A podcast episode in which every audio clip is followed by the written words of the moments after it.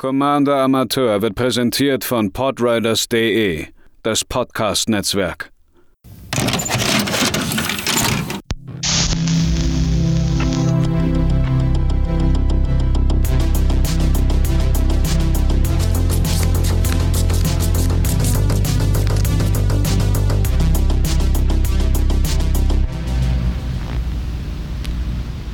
Einen wunderschönen guten Tag, liebe Planeswalker. Herzlich willkommen bei einer neuen Folge vom Commander Amateur mit mir, Matze. Wir wollen uns heute mit einem kleineren Thema beschäftigen. Das heißt, wahrscheinlich ist die Folge jetzt nicht so lange, aber äh, es ist einigermaßen wichtig, äh, diese Begriffe, über die ich heute rede, ähm, zu kennen, wenn man im, äh, Magic-Diskurs teilhaben möchte. Mhm. äh, aber auch um sich einfach ein bisschen besser als Spielerin vielleicht so einzuschätzen. Denn heute wollen wir über die drei verschiedenen Spielertypen reden, die Wizards of the Coast äh, an einem bestimmten Punkt mal in Anführungszeichen festgelegt hat. Dazu vielleicht aber gleich noch mal mehr. Wenn ihr das cool findet, was äh, ich hier mache, dann würde ich mich natürlich über diverse Unterstützungen freuen in Form von Kommentaren, Interaktion, sei es bei Apple Podcasts mit Bewertung, sei es bei Spotify, wenn ihr auf die Folgen reagiert, neue Budget Decks wählt oder auf dem Podriders Discord, ähm, auf Twitter, auf Instagram. Ihr kennt das Spielchen inzwischen wahrscheinlich einigermaßen. Äh, die drei SpielerInnen-Typen ähm, wurden vor einiger Zeit mal von Wizards für äh, RD, also für Research and Development, ähm, eingesetzt bzw. entwickelt. Denn man wollte feststellen, warum spielen Leute überhaupt Magic the Gathering oder was treibt sie dazu an, diese, ähm, ja, dieses Spiel so intensiv zu verfolgen.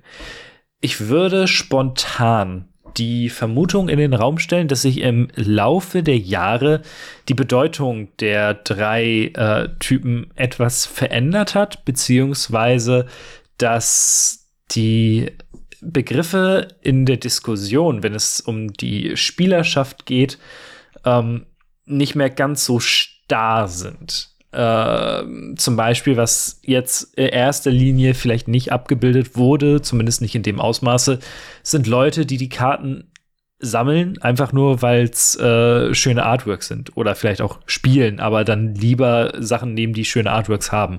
Die sind hier drin nicht zum Beispiel in den ursprünglichen Bedeutungen mit aufgeführt. Dementsprechend würde ich jetzt einfach mal ähm, die drei einmal durchgehen, ganz kurz, und erklären, wie ich das verstehe, was die Leute dahinter dann sozusagen an dem Spiel reizt. Der erste Typus ist Timmy. Äh, das wird man vielleicht auch schon ein, zwei Mal gehört haben hier im Podcast. Darüber habe ich auch schon mal gesprochen, zum Beispiel beim Budget Deck Emoti, ähm, was so ein typisches Timmy-Deck ist. Äh, Timmys sind SpielerInnen, die gerne einfach das Größte und das Fetteste, was das Spiel zu bieten hat, äh, rausballern. Und ähm, gerne große, ähm, auf Englisch würde man sagen, impactful Plays äh, machen. Sei es ähm, mega starke Kreaturen, seien es absurd teure äh, hier äh, Sorceries, die einem aber einen großen, großen Vorteil bieten. Das sind so die typischen Timmy-Spieler. Ähm, als man die entwickelt hat, war das so, wer, das sind so die Leute, die sich freuen, wenn sie einen Shivan-Drachen legen können, was damals eine der stärksten Kreaturen überhaupt war.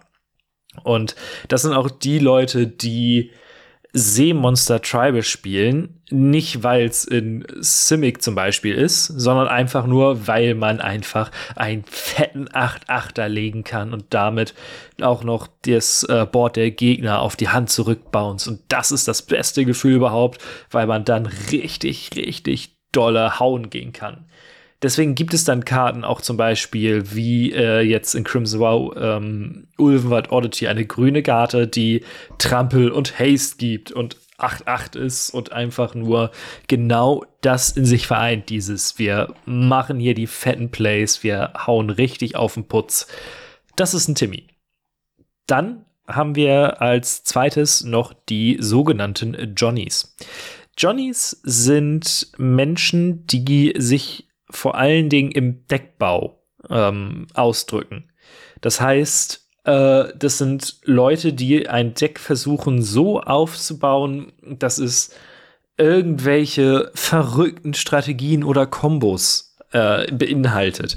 Dass Synergien auftauchen, von denen man vorher nicht vermutet hätte, dass die überhaupt möglich sind und ähm, damit jeden Gegner und jede Gegnerin halt überraschen.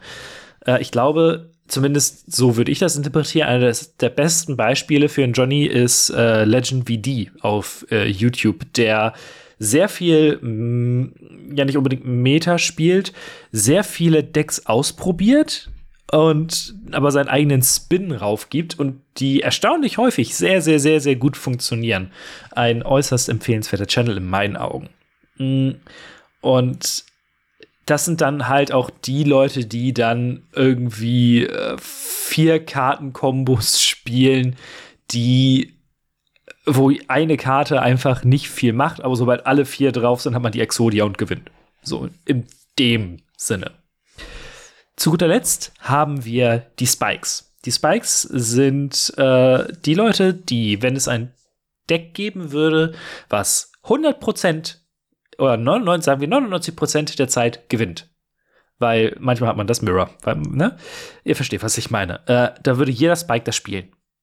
Es geht diesen Personen darum zu gewinnen.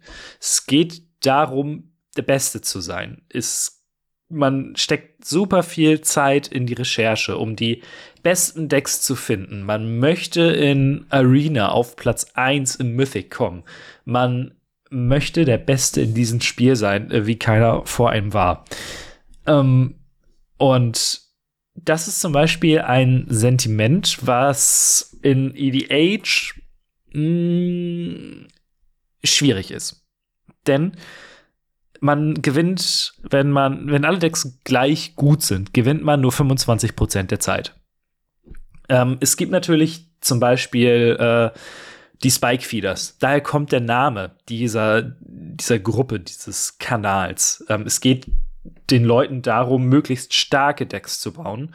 Und wenn man es schafft, durch ein Fetchland eine 0,1-prozentige Wahrscheinlichkeit äh, mehr zu haben, äh, on Curve zu spielen und zu gewinnen, dann ist das das, was die äh, Spikes machen. Dann ist es ja einfach dieses komplette Optimieren und einen die bestmögliche Chance geben zu gewinnen. Ähm, das ist etwas, was mir nicht widerstrebt. Natürlich baut man Decks, um zu gewinnen. Aber ich würde mich äh, zum Beispiel viel eher als Johnny sehen. Denn das, was mir an Commander am besten gefällt, ist nun mal dieses Deckbauen, dieses äh, ja herumexperimentieren, dieses okay, wie funktioniert jetzt diese Karte hiermit? Und das ist das, was mir so viel Spaß macht am Magic an sich und eben auch vor allen Dingen in EDH, weil es einfach die größte Möglichkeit gibt zu experimentieren, zu werkeln, zu schauen, was los ist. Natürlich sind diese drei Dinge nicht abgegrenzt. Jemand, der große Kreaturen spielt, möchte natürlich auch so häufig wie es geht gewinnen. Also es kann diesen Typus geben. Wie gesagt, mir geht es nicht um Gewinn, mir geht es darum, irgendwelche coolen Sachen zu machen. Und solange mein Deck die Dinge tut, die es tun soll, bin ich absolut happy. Ähm, dementsprechend meinte ich, diese Begriffe sind nicht starr, die Grenzen sind durchaus fließend. Ich habe zum Beispiel einen sehr, sehr großen Splash Timmy auch in mir, weil ich es einfach mag, wenn ich für acht Mana irgendeine absurde Karte spiele und damit erstens meine Gegner überrasche und zweitens einen wirklich, wirklich äh, großen Umschwung auf dem Board äh, letzten Endes hinbekomme. Ähm, deswegen fällt es mir vielleicht aber auch so schwer, gegen Leute zu spielen, die arg kompetitiv sind und die immer gewinnen wollen und die immer bis zum letzten Tropfen alles geben. Das ist etwas, was mir widerstrebt. Ich bin dann eher so der Mensch, der sagt, okay, wir könnten das hier jetzt noch eine halbe Stunde weiterspielen. Die Wahrscheinlichkeit, dass wir gewinnen, liegt bei 0,2 Prozent. Lassen wir es lieber, äh, wir mischen einfach neu und starten ein neues Spiel. Äh, so ist nicht jeder drauf. Und das ähm, versuche ich auch dann immer zu respektieren und einzusehen und damit ähm, ja umzugehen. Und ich finde, das ist eine Sache, die wir alle vielleicht ein bisschen mehr tun sollten. Einfach äh, den Gegenüber respektieren für das, wie er dieses Spiel spielt. Denn nicht jeder ist gleich. Nicht jede Person spielt Magic aus dem gleichen Grund. Und ich glaube, das ist das, was man aus diesen Sachen am ehesten mitnehmen kann. Wie gesagt, eine etwas kürzere Folge. Muss ja auch mal sein. Die letzten, äh, also wenn man zwei Folgen pro Woche äh, produziert, kann es nicht immer eine Stunde lang gehen. Wir hören uns beim nächsten Mal wieder. Bis dahin. Tschüss.